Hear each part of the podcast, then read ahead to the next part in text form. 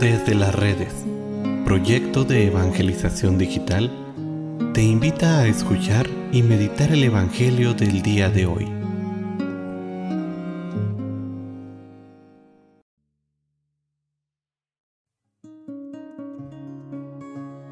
El día de hoy, viernes 23 de diciembre, escuchemos con atención el Santo Evangelio según San Lucas.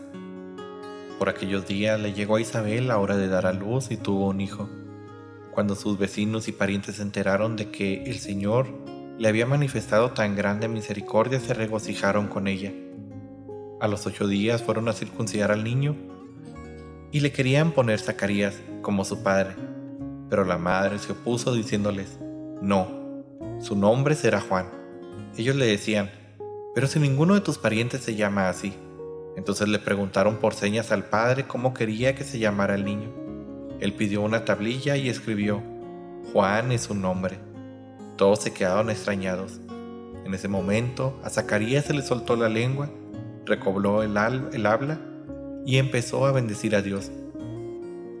Un sentimiento de temor se apoderó de los vecinos y en toda la región montañosa de Judea se comentaba este suceso.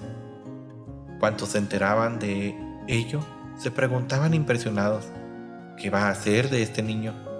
Esto lo decían porque realmente la mano de Dios estaba con él. Palabra del Señor.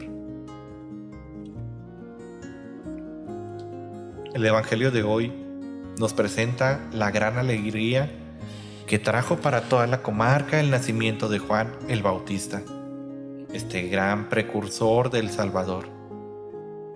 Si algo le está haciendo falta hoy al mundo es esta alegría que nace del corazón.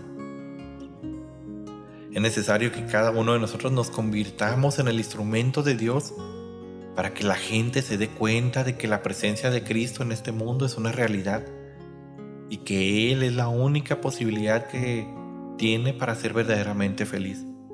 Nuestra sonrisa, nuestra alegría, nuestra sencillez ante las cosas y el mundo son la mejor invitación para que el mundo crea.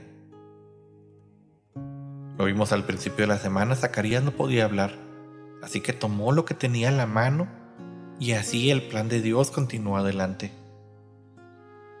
Hoy Dios nos dice que en este momento todos se maravillaron, lo vemos en el Evangelio. Y Dios nos hace esa invitación.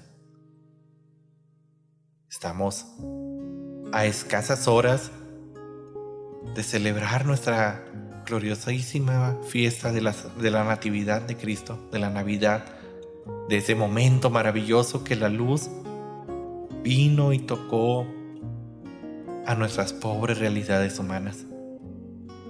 Hagamos lo posible para que la gente se sienta invitada a vivir esta Navidad con el espíritu diferente, con un espíritu de paz y de amor puede ser el instrumento para que Dios llegue a estos corazones.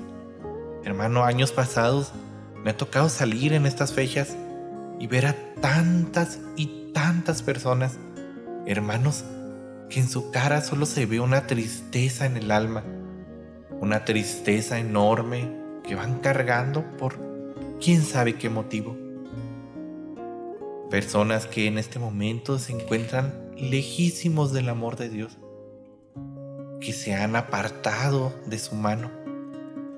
Seamos un instrumento como Juan, esa voz que clama en el desierto y llevemos a estos hermanos nuestros que están tan deprimidos, tan solos, tan tristes, este mensaje de paz y de amor.